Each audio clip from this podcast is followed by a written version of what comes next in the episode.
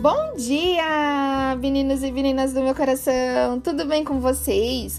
Espero que vocês estejam bem. A palavrinha do dia é: somos formados por alma, espírito e corpo. E hoje encerro falando sobre o nosso corpo. O corpo é a nossa parte física e Deus nos ama da maneira que somos e deseja que experimentemos uma total aceitação de nós mesmos, da nossa altura, da cor da nossa pele, do nosso peso, do nosso cabelo, pois com muito amor Deus nos formou únicos.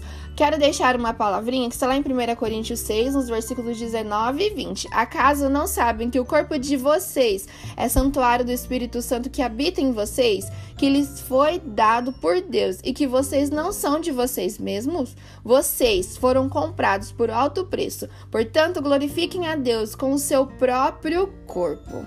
E você, tem se cuidado? Tem cuidado da sua saúde, da sua alimentação? se cuide, se olhe com mais amor. Que Deus venha abençoar o seu dia e que seja um dia incrível e maravilhoso. Um abração enorme e tchau, tchau!